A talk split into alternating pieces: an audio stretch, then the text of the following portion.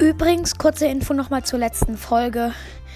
Nämlich die Villager, die in den Minenschächten arbeiten, die könnte man durch ein Crafting Table erzeugen. Darüber haben uns Konstantin und ich nochmal gestern Gedanken gemacht.